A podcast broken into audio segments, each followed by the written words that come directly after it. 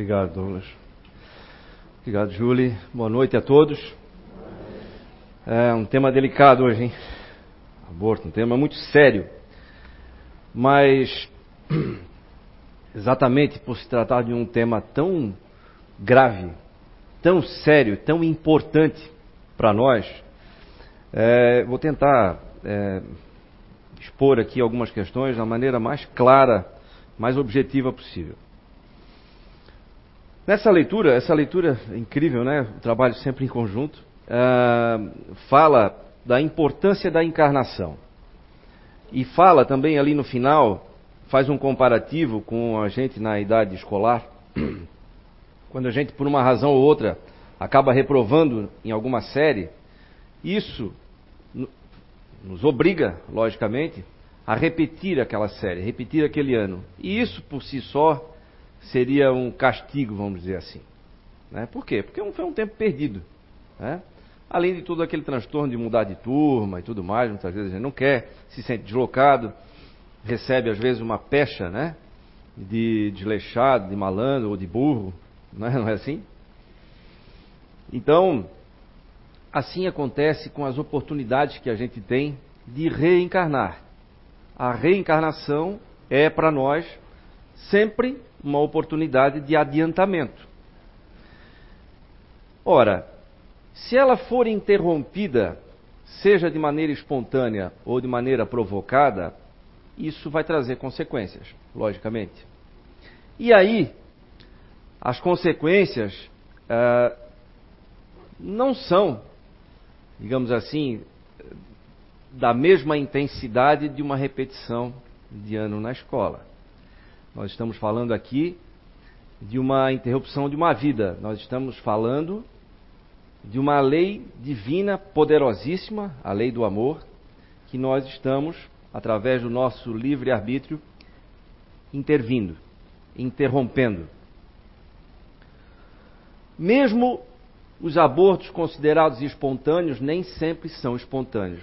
São espontâneos muitas vezes é, perante a medicina, perante as leis materiais, mas às vezes, muitas vezes, podem ser provocados até por um recuo do espírito reencarnante. Vocês sabem que a gente pode, na maioria das vezes, participar da programação da nossa reencarnação. A gente percebe os erros que cometeu no passado, quer resgatar, quer, quer recuperar ou, ou, ou é, ter a chance de, de recuperar aquilo que se perdeu, né? Ou, enfim, de compensar alguns erros que a gente cometeu. Mas no momento, na hora H, a gente pode recuar. Então, às vezes, a mãe, perfeitamente saudável do ponto de vista médico, biológico, acaba tendo um aborto espontâneo. E pode ter sido ali o recuo. Né? A Gabi me lembrou, ainda há pouco, numa conversa ali, que eu citei há alguns anos atrás, eu não sabia que eu tinha falado desse tema, e ela disse que, ah, que eu usei esse termo, o espírito amarelou. né? Naquele, na hora H ele amarelou. Isso pode acontecer. E aí, eu estava lendo também no livro dos Espíritos sobre isso. Não traz lá gravíssimas consequências para esse espírito, né? Ele recuou diante de uma prova. Era muito no início ainda e tal. Ele recuou. É diferente de um suicídio, por exemplo. Né? Aí eu estou em plena, em plena, em pleno campo de batalha aí, né? Eu estou lutando, eu estou tentando é, é, é, seguir com o meu plano. E aí sim eu recuei, aí algo muito mais grave, né? Mas ali isso pode acontecer sim. Ah, porém, existe muita mistificação acerca disso. Né? Tem muitas mulheres ou muitos casais que, que entram quase que numa paranoia, achando, por exemplo, esses dias eu estava. Esses dias, para falar a verdade, foi essa madrugada, né, preparando a, a palestra. Uh, eu estava vendo ali uma, um casal perguntando uh, se poderia ser, eles tinham tido três ou cinco abortos espontâneos e tal. E ela perguntou: olha Será que pode ter sido o fato de eu e o meu marido é, termos tido muitas desavenças em outras vidas e agora então a gente não tem uma, uma perfeita harmonia energética, isso pode desencadear e tal. E aí a resposta do, do palestrante foi o seguinte: olha, minha cara, você tem apenas 19 anos. Calma. Então ali dava para ver é, uma, uma, uma angústia, muitas vezes infundada, por aquilo que a gente ouve falar, às vezes até em casas espíritas, né, o excesso de, do místico. Tudo é por conta de vidas passadas e não é bem assim. Se nós formos considerar o nosso estilo de vida hoje em dia, sedentarismo, fumo, álcool, eh, a má alimentação, os alimentos ultraprocessados, tudo isso pode provocar erros. A nossa. Quando a gente vai baixar um arquivo, vem, vem corrompido, às vezes a gente pode provocar um erro aí. Né? O nosso corpo ele pode é, é, é, estar despreparado por causa exatamente do nosso estilo de vida, como diria o, o Dr. Otto Heinrich Warburg, nosso estilo de vida antifisiológico. E aí, quero só voltar um pouquinho e mostrar aqui no Livro dos Espíritos uma questão que gera muita polêmica quando se fala em aborto. Umas pessoas são contra o aborto, outras pessoas se colocam a favor, outras ficam em cima do muro não sabe exatamente o que pensar, é, se sentem pressionadas em dar uma opinião. E qual o problema em não saber? Não, eu ainda não pensei direito, eu não tenho as informações necessárias para poder opinar, mas hoje é assim que funciona, né? A gente tem que ter uma opinião formada, senão pode ser acusado de, ah, sem personalidade, pessoa né, fraca. E aí não é, pode ser apenas prudência. Então, uma das primeiras questões é: em que momento a vida passa a existir? E aí, a questão 344 do Livro dos Espíritos diz o seguinte: pergunta: em que momento a alma se une ao corpo? A, única, a união começa na concepção, mas não se completa senão no momento do nascimento. Desde o momento da concepção, o espírito designado para habitar tal corpo, a ele se liga por um laço fluídico que vai se apertando cada vez mais até que a criança nasça. O grito que se escapa então da criança anuncia que ela se encontra, que ela se conta entre os vivos e servidores de Deus. Essa é a resposta, bastante clara, bastante taxativa. O Dr. Hernani Guimarães Andrade, um pesquisador, brilhante pesquisador brasileiro, que, por grande felicidade nossa, também é um, um grande colaborador aqui da CEIU, espiritualmente falando, está sempre presente.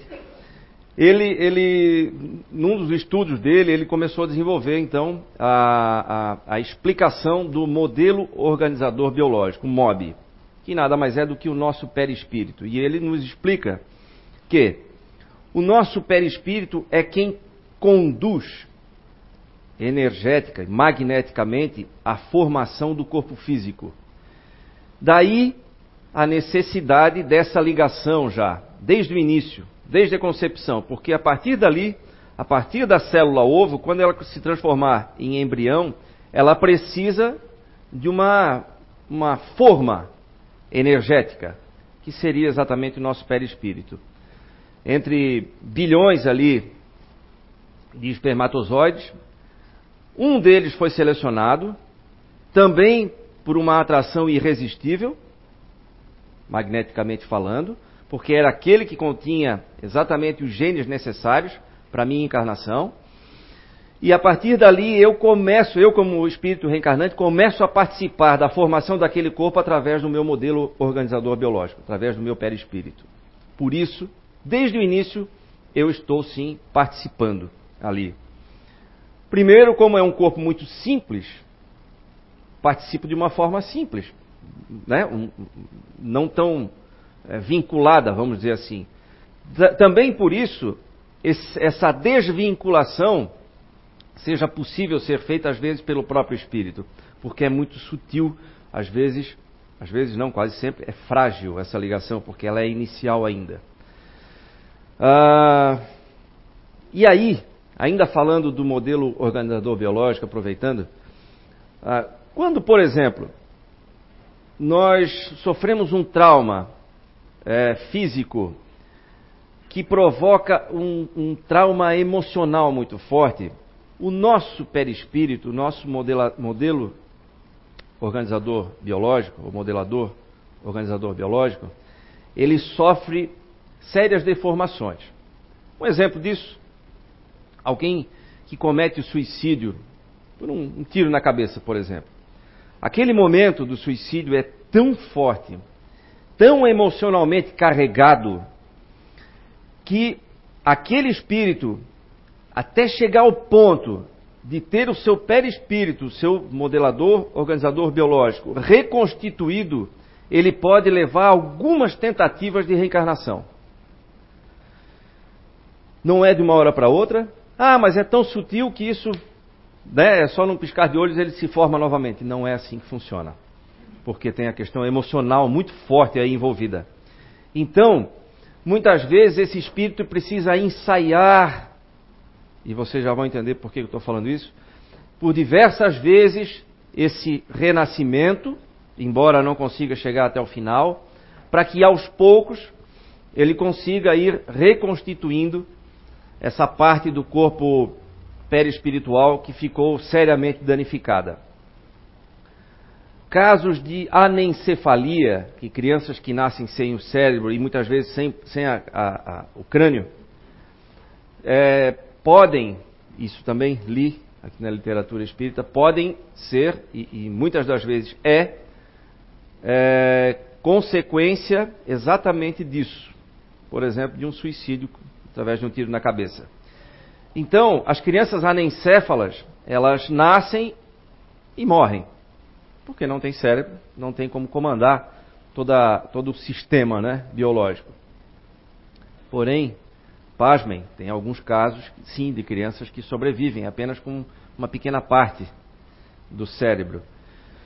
E aí, justamente a anencefalia é um dos três únicos casos de aborto legal aqui no Brasil.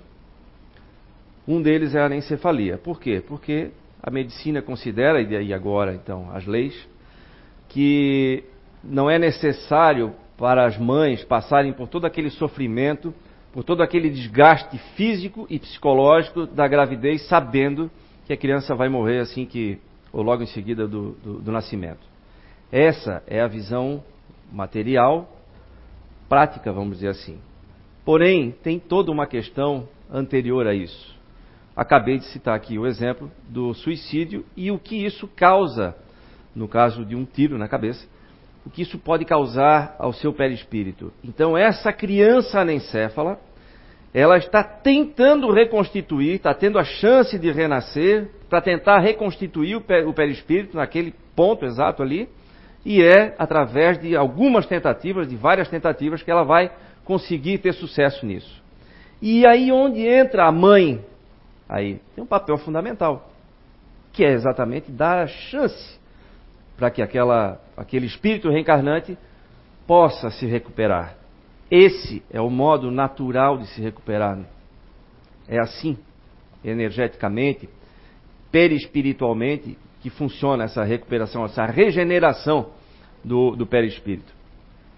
Então, vejam como é complexo e, e grave ao mesmo tempo, mesmo que amparado por uma lei nossa aqui, dos homens, né? Interromper uma gravidez de uma criança anencéfala. É permitido. Mas a gente está interrompendo, a gente está impedindo que ela consiga se recuperar. Ela precisa disso para se recuperar. E aí, Fabrício, por favor, eu, eu vou pedir para o Fabrício passar aqui um trecho, está sem controle aqui. Ah, tá. Olha só, é, isso aqui é um, é, um, é um trecho, eu vou depois, em determinado momento, ele já está aqui bem do meio para o final, é de uma, de uma família que, cuja mãe recebeu, teve uma gravidez de uma criança anencéfala. Tá? Só queria que vocês ouvissem um pouquinho do que aconteceu ali com a vida deles essas informações devido à ausência do córtex cerebral. Eu fico muito triste quando saem umas reportagens que, que falam que a Marcela não sente, não, não tem assim gosto, porque olha, eu coloco laranja na boca dela, assim na sonda, ela sente, ela não gosta de laranja. Ela não gosta de laranja, não gosta de beterraba. É boa ela ficar cuspindo, ela não gosta. Eu acho que ela sente e muito. E graças a Deus estou aqui com a minha gordinha forte no berço a cada dia.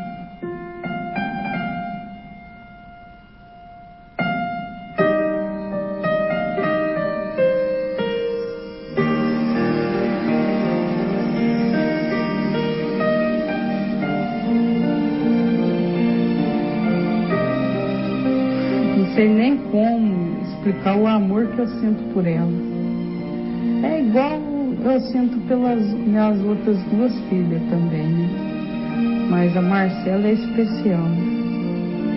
A Marcela era que não ia viver 15 segundos, 15 minutos, um mês, um, dois meses, não ia chegar, não ia completar quatro meses, e tá aí até hoje. Nossa, não tem nem explicação. Marcela, ela é um, um anjinho que veio em nossa vida para nos iluminar, trouxe bastante paz na nossa, nossa família, trouxe também, ela está salvando e vai continuar salvando muitas vidas de muitas crianças que vê as imagens dela na TV, consegue ter uma, uma esperança maior nas mães por pela paz assim que ela passa pra gente. Então a Marcela é isso, ela é um anjo muito importante, uma, uma luz. Eu como pai gostaria de dizer a Marcela que eu amo muito a Marcela. E peço a todos os pais que se passar pela cabeça deles de eliminar um filho, não faça isso não. Porque o filho Deus, quando Deus definiu para que ele seja vindo ao mundo, que deixe ele vir. Não elimina ele do mundo, não, porque é muito difícil. Depois eu acho que o sofrimento vai ser muito maior. Que vai matar um, uma criança sem, sem defesa. Eu queria dizer para Marcela que ela é muito importante que todos nós amamos ela muito. Eu não sei, é, é um minuto de cada vez que eu vivo dela. Tenho que aproveitar cada minuto. Na verdade, a gente comemora o, o aniversário dela a cada mês, né? Toda vez que ela vai fazer, que nem completou um ano e dois meses, aí sempre é aniversário. Mas eu acredito que que é Deus que sabe. Eu coloco sempre nas mãos dele. Mas o dia que ele vier buscar ela também, bicho, eu vou sofrer muito. Mas sofrer assim, sofrer ao mesmo tempo feliz, porque eu fiz a vontade de Deus, né? Eu deixei ela nascer. Obrigado, Fabrício. Parar aqui, só vamos começar a chorar aqui. Dá vontade de ser filho dela, né? que, que, que paz né, que ela transmite, que, que clareza de raciocínio a respeito da questão do amor por um filho. Para ela não importa, e os médicos diziam que provavelmente ela ia aguentar alguns minutos, ela já tinha mais de, de ano, eu não sei como é que está agora, porque esse vídeo a gente separou ainda há pouco ali. E depois eu vou pesquisar, vou, vou, vou me interessar, vou, vou, me inteirar melhor por essa história da Marcela. Mas é um exemplo prático, cheio de moral, inclusive, né? De como funciona. O fato de a família, não é só a mãe, mas a família inteira abraçou e acolheu a Marcela ali, no caso, uma bebê sem cérebro e, e, todos comemorando o fato de ela ainda estar tá viva, estar tá ali. E olha o que ela promoveu na família. Sem falar o que a família promoveu na vida dela, não tem dúvida disso. né? Com certeza, através de todo esse, esse, esse, esse exagero, no bom sentido, de amor aí de todos, ela deve conseguir se recuperar muito mais rapidamente. As próximas reencarnações da Marcela, com certeza, vão ser melhores, do ponto de vista da regeneração do corpo perispiritual dela e tudo mais, né? Emocionalmente falando. Porque aí é o emocional que tem uma carga muito forte, pesada, como eu falei ali no início. Então, a, in, a desinformação mata mais do que as doenças. Prova disso é que quando a gente se informa, quem está recebendo esse tipo de informação pela primeira vez, eu duvido que amanhã vá pensar da mesma forma que pensava até ainda há pouco sobre aborto.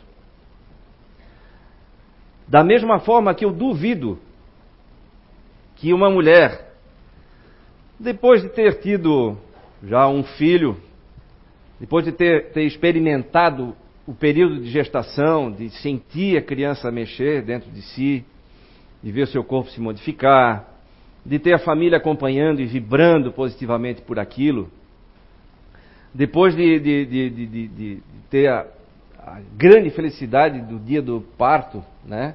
de poder pegar finalmente seu filho, seu filho no colo, amamentar, trocar fraldinha, dar banho, o pai também, né? Deve fazer isso. E, enfim, acompanhar tudo isso, eu duvido que nos, nas suas faculdades normais, salvo algum problema sério, ela optasse por uma questão fútil, pela carreira, ou pela beleza física, ou por não ter tempo mais, querer simplesmente passear e viajar e tal, eu duvido que essa mulher, depois de ter passado por tudo isso, ela optaria por um aborto, por causas assim. E por que que algumas mães optam? Por desinformação. Por isso a desinformação mata mais do que a doença, do que qualquer doença.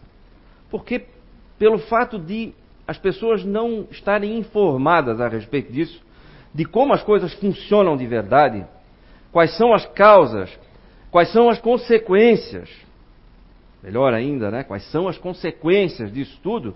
Justamente por não ter essa informação, é que a decisão é fácil. Não estou dizendo que ela é sempre fácil, né?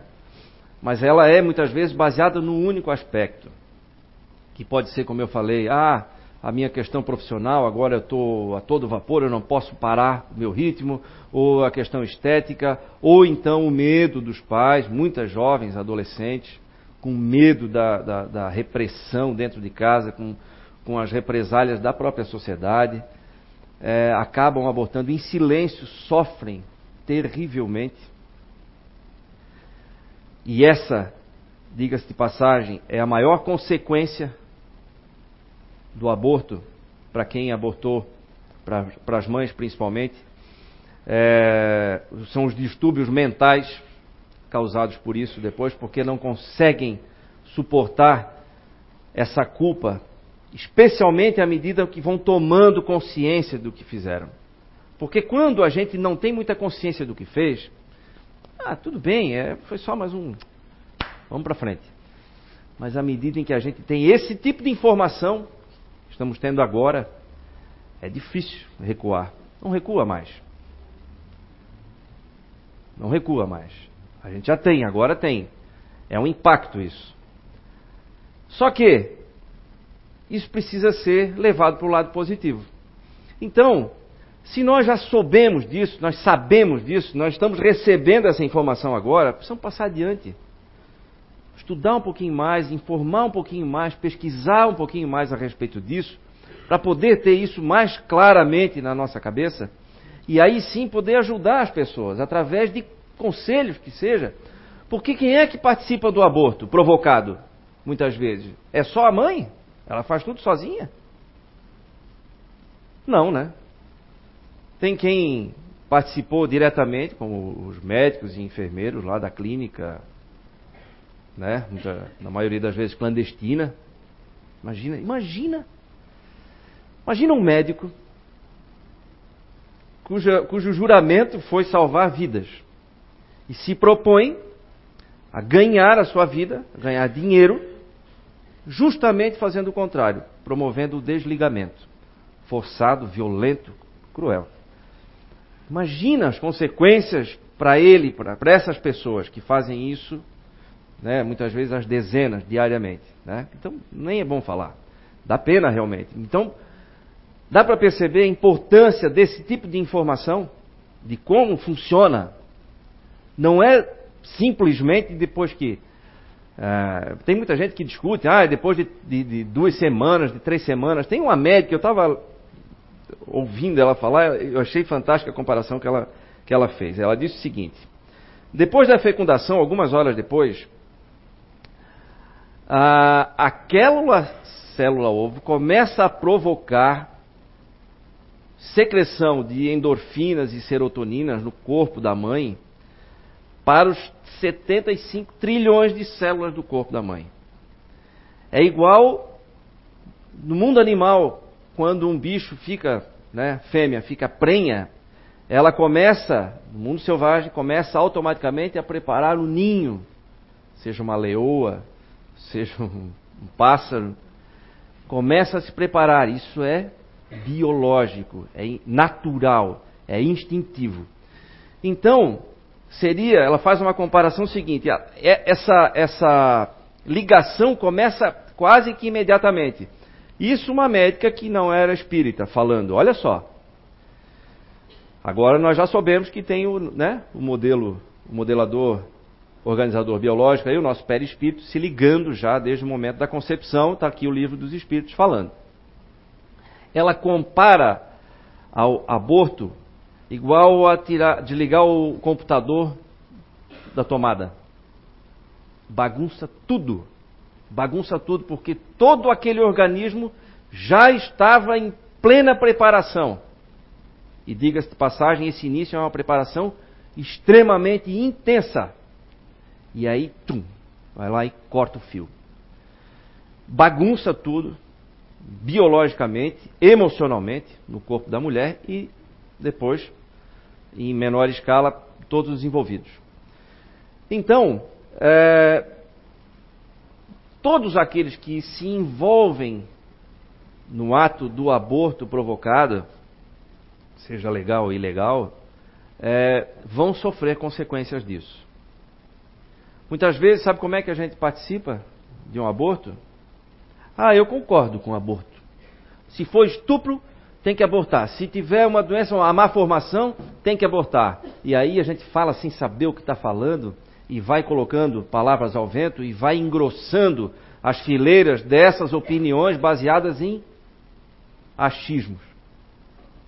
Então, é uma forma mais distante, mas é uma forma de a gente participar disso. Ah, no livro dos Espíritos, eu vou ler aqui um outro, deixei tudo separadinho dessa vez, viu? Deixa eu ver o que, que é. Ah, olha só. A questão 358. O abortamento voluntário é um crime, qualquer que seja a época da concepção? E os espíritos respondem: existe sempre crime quando transgredis a lei de Deus. A mãe ou qualquer pessoa cometerá sempre crime tirando a vida da criança antes de nascer porque está impedindo a alma de suportar as provas das quais o corpo deveria ser o instrumento. E aí prossegue, a 359. No caso em que a vida da mãe estivesse em perigo com o nascimento da criança, há crime em sacrificar a criança para salvar a mãe? Aí a resposta é muito curta. É preferível sacrificar o ser que não existe ao ser que existe. Então, depois prossegue aqui, mas o que a espiritualidade nos explica então é que aí, nesse caso, e somente nesse caso, em caso de risco iminente de vida da mãe, seria possível então interromper, porque é muito, é muito no início ainda aquela nova encarnação, aquela nova oportunidade, mas não dá para sacrificar uma vida que já está formada, cheia de ligações, cheia de laços, cheia de compromissos, vamos dizer aqui, por uma que ainda é uma incógnita. E esse é o único. Veja, nós temos três casos previstos nas nossas leis aqui, né? Risco de vida da mãe é, é um deles. Então os outros dois é estupro e anencefalia. Para anencefalia está aqui, né, esse exemplo fantástico que, que e, e pasmem, né? Tem vários exemplos na internet. Pesquisem lá, vocês vão ver. Vocês vão ver histórias emocionantes. Eu vi aqui em pouquíssimos minutos, lá na salinha. Impressionante. Exemplo de amor, de abnegação, né, de desprendimento, de vontade de servir. Vocês lembram que ela falou? Eu estou servindo a Deus. Essa moça falou. Servindo. Ah, eu tenho a sensação de que eu estou servindo a Deus. Naquele jeito dela falar, não é? Foi assim? Ah, que paz, né? Ela estava servindo. Não é a sensação, ela tem a certeza, né? Eu, pelo menos, tenho. Né? E então, antes de a gente participar disso com opiniões, é importante a gente entender tudo que tem por trás disso. Ah, outro caso, ah, ah, aqui falando só um pouquinho de consequências físicas, as mais comuns para as mães são endometrite, que é a endometriose, né? Perfuração uterina, gravidez ectópica, que é fora do útero, uh, esterilidade, lesões da bexiga, coma e morte. Além, é claro, é, do e aí o mais comum é o agravo da saúde mental. As pesquisas, várias pesquisas médicas comprovam que é uma das principais consequências do aborto, porque geralmente a, a mulher sofre calada. Ela já sofreu aquele trauma, aquele que eu falei de ligar o computador pela tomada, estava tudo se formando, tinha todo um planejamento, o planejamento do espírito reencarnante. Ah, Júnior, mas se foi um estupro, vamos chegar lá. É, mas considerando que não foi, é, tudo aquilo acontecendo e é interrompido. E aí, com essa interrupção, interrupção abrupta, ela tem re, realmente um baque né, emocional muito forte e aí não tem acolhimento. Porque ninguém sabe. Ou alguns sabem, mas preferem não, não, não vou mexer nisso aí. Isso é muito pesado, é muito delicado, não quero me envolver. Ou então, do contrário, ainda pior, acusam, né? E as mulheres se sentem culpadas muitas vezes. E não são culpadas sozinhas. Então, isso aí levanta um outro ponto, que é fundamental: acolhimento. Fundamental para que, primeiro, desencoraje o aborto, o acolhimento antes. Quando a gente detectar uma intenção de uma menina, de uma moça, de uma mulher de provocar o aborto, de praticar o aborto, se tiver do nosso alcance, vamos tentar desencorajá-la disso. Com tudo que a gente tiver de subsídio para isso. Se a gente não tiver a informação necessária, traga alguém que tenha, ou alguém que tenha um poder maior sobre aquela pessoa, de influência, porque todo mundo tem alguém que influencia mais, usem isso. Usem de todos os recursos. Mas façam isso. Vamos impedir para o bem de todos. E aí, com isso, quem sabe a gente também não está resgatando alguma coisa. Precisamos todos, né? Todo mundo aqui já errou. Vai continuar errando também, mas a ideia, pelo menos em tese, é a gente errar um pouquinho menos a cada dia, né? Então, uma das maneiras de a gente errar menos é preenchendo o nosso tempo aqui com coisas boas, com atitudes boas. Atitude. Essa é a palavra, atitude. Não é ver e, e achar que isso não existe ou não quero me envolver. Participa disso. Tenta tirar isso da cabeça. Muitas vezes, muitas vezes, uma adolescente, quando vai praticar o aborto, foi porque ninguém foi capaz de pelo menos ouvir. Trocar uma palavra. Foi para lá completamente desorientada. E saiu mais ainda. Então, assim como nós podemos participar do aborto, nós também podemos participar da vida. A informação talvez seja o grande, a grande diferença nessa história toda. Então, se eu tenho essa informação, eu preciso multiplicar ela, seja através de um livro que, que empresta para alguém, dá para alguém da família ler, soube de algum caso, orienta, convida para vir numa casa espírita, indica um vídeo na internet. Todo mundo tem acesso à internet hoje. Indica um vídeo. Quem sabe ali é o comecinho, desperta a curiosidade para querer saber mais. Tá, escuta, aquilo lá me deixou intrigado, então vem cá, vou te mostrar mais coisas. Agora, tudo isso que eu falei são informações fundamentais, importantes, mas que não podem servir para nos paralisar. Eu sei que isso causa um impacto muito forte, especialmente em quem já participou ou quem já provocou o aborto. Nossa, então agora eu estou condenado para sempre? Não. E aí que está o grande detalhe disso tudo. Ninguém está. Sempre é possível a gente recuperar isso. Sempre é possível. Se não fosse assim, era, seria o inferno eterno, né? O, essa teoria estaria certa, vamos dizer assim. Né? Mas não é isso. Prova disso é que nós já fomos muito piores do que nós somos hoje. E tem, temos dezenas de provas aí muito explícitas. Em, quando a gente não percebe na gente, a gente percebe nas outras pessoas a evolução. Mas se a gente fizer um olhar honesto para dentro de nós, nós vamos perceber a evolução. Todo mundo teve essa evolução e vai continuar tendo. Se teve até aqui, é a prova de que vai continuar tendo. Isso é uma lei natural, é a lei do progresso. A gente não para, a gente pode estagnar por um tempo, mas não volta e continua. Então, se tem chance de, de recuperar, vamos recuperar. Não vamos deixar que essa culpa gigantesca nos deixe travados. Isso não serve para nada. A culpa serve sim para dar o alerta. Me arrependi? Me arrependi. Então, esse é o momento de eu começar a fazer algo para recuperar esse mal que eu fiz. Dá para recuperar? Dá. Como é que, por exemplo, alguém pode recuperar o mal causado por um aborto? Tendo uma gravidez. Ah, mas eu não posso mais ter filho. Então, adote. Mas, só para entender, do ponto de vista emocional e, e, e fisiológico ah, e psicobiológico, a gravidez, depois que a mulher abortou, e se ela se propõe com amor a dar a chance a alguém, não quer dizer que seja o mesmo espírito encarnante a voltar às vezes, pode ser.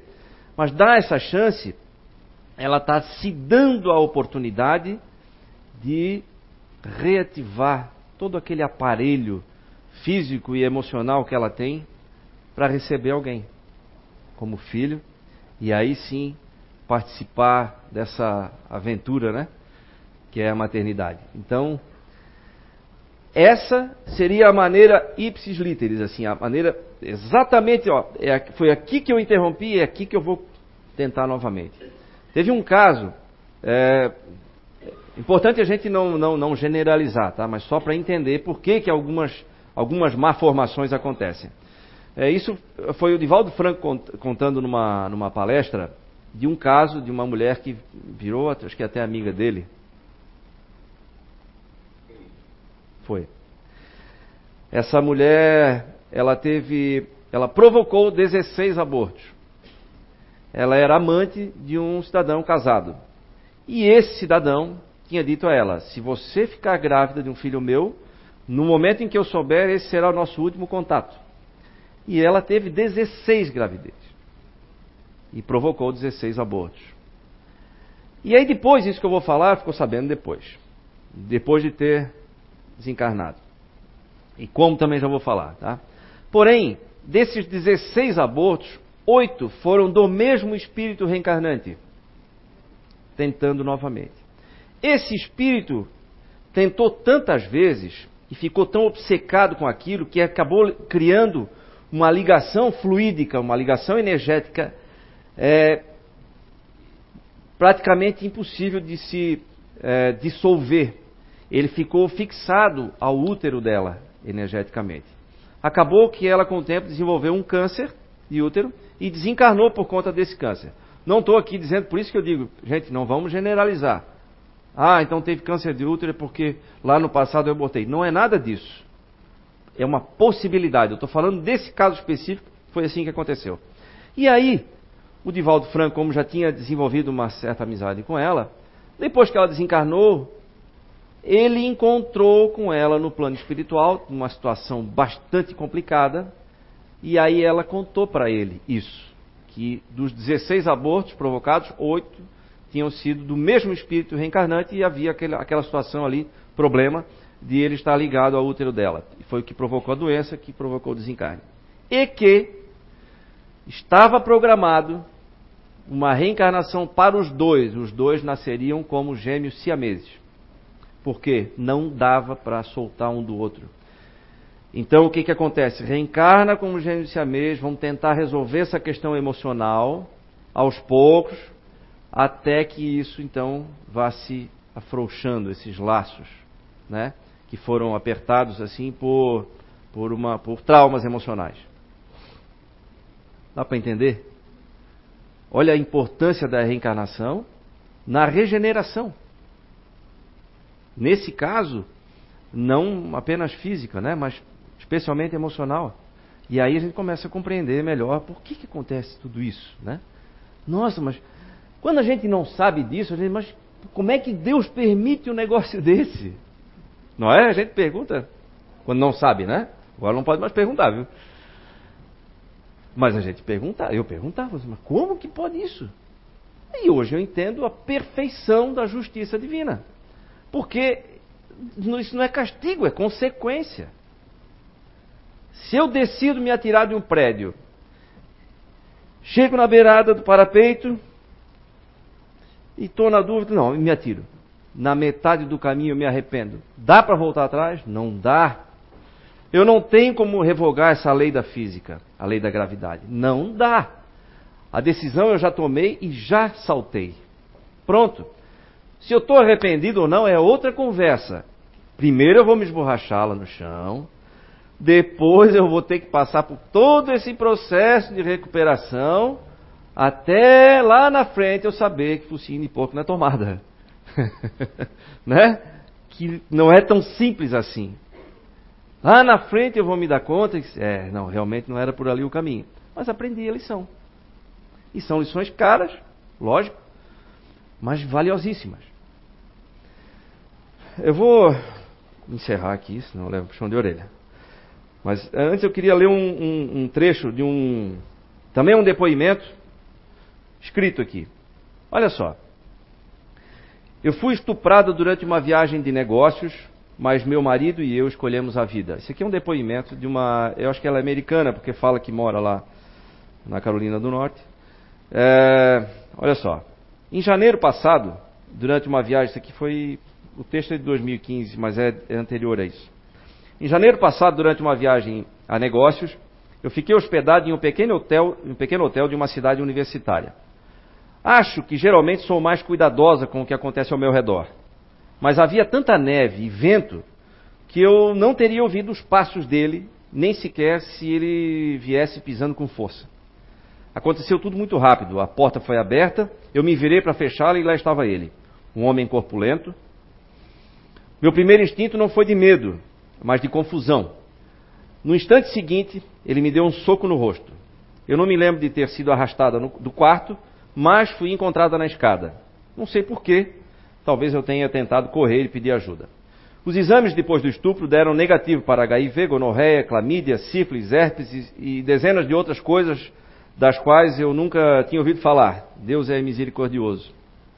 No mês seguinte, eu estava escalado para trabalhar em um navio de cruzeiro. No segundo dia, isso no mês seguinte, no segundo dia de trabalho, tive uma desinteria e não melhorei com os antibióticos. Fui levada para um hospital quando ancoramos em Cartagena, na Colômbia. Passei por um ultrassom para averiguar se havia alguma obstrução, alguma obstrução intestinal. Foi quando descobrimos que, dentro de mim, existia algo do tamanho de uma ervilha.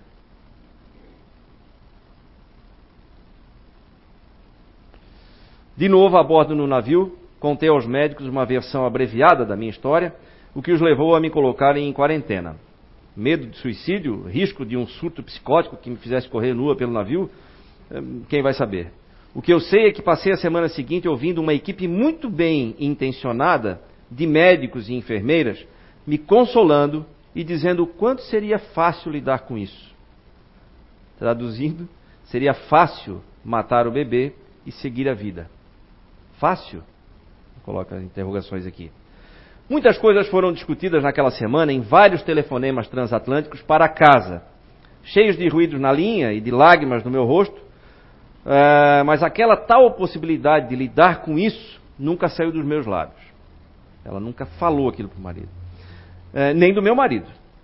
Quando eu disse a ele que estava grávida, ele respondeu com a voz calma e firme: Certo, certo, está tudo bem, está tudo bem, ok? Aí perguntei: o que você quer dizer com tudo bem? Eu quero dizer que nós vamos conseguir. Nós vamos passar por isso. Vai ficar tudo bem. E eu amo bebês. Nós vamos ter outro bebê, meu amor. Isso é um presente. É algo maravilhoso que veio de algo terrível e nós vamos conseguir. E eu comecei a sentir a movimentação da alegria pela vida nova que se desenvolvia no meu ventre. Olha que coisa incrível é, florescendo sobre o meu coração, esse novo amor cresceria com tanta garra que acabaria é, com qualquer hesitação ou angústia. E o meu marido estava certo, nós íamos conseguir. Na minha última manhã a bordo do navio, eu disse àquela equipe solidária: se alguma vez vocês pensarem nesse assunto, se algum dia vocês me perguntarem o que aconteceu comigo, Saibam que eu tive um bebê em outubro de 2014. Ah, portanto, então, um ano aí, antes desse texto.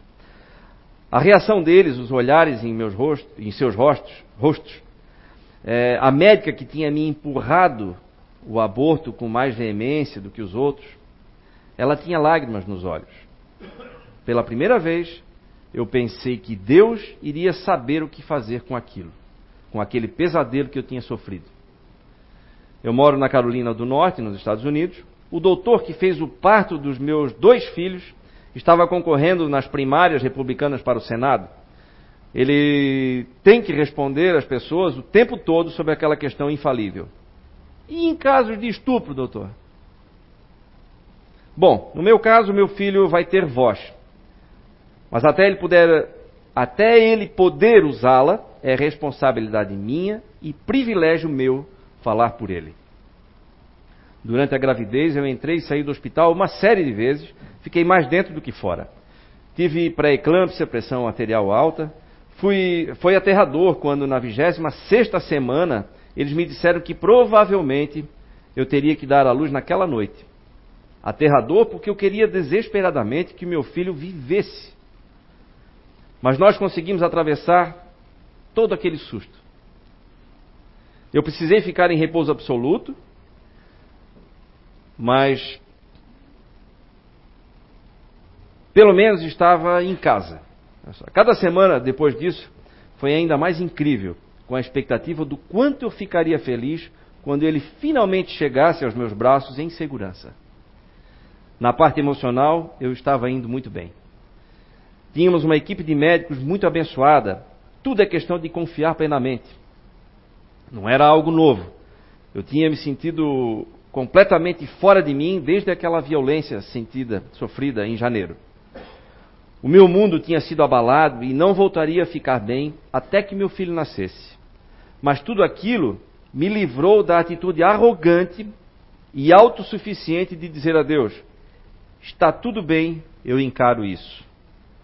O nosso pequeno menino pode ter sido concebido num ato de violência, mas ele é um dom de Deus, um presente delicioso que preencheu em nossa família uma lacuna que eu nunca tinha percebido que existia. Ele nos tornou completos. Eu me sinto profundamente grata por ter entrado em contato com outras mães que também engravidaram depois de sofrerem um estupro. Nós somos sobreviventes, não somos apenas vítimas. E foi o meu filho quem me curou. A pressão da comunidade médica para abortar me abriu os olhos de uma forma impactante. Eles me disseram muitas vezes o quanto seria simples e rápido lidar com aquilo e seguir a vida depois que tudo aquilo tivesse acabado. Era de partir o coração ter que ouvir isso vezes e mais vezes.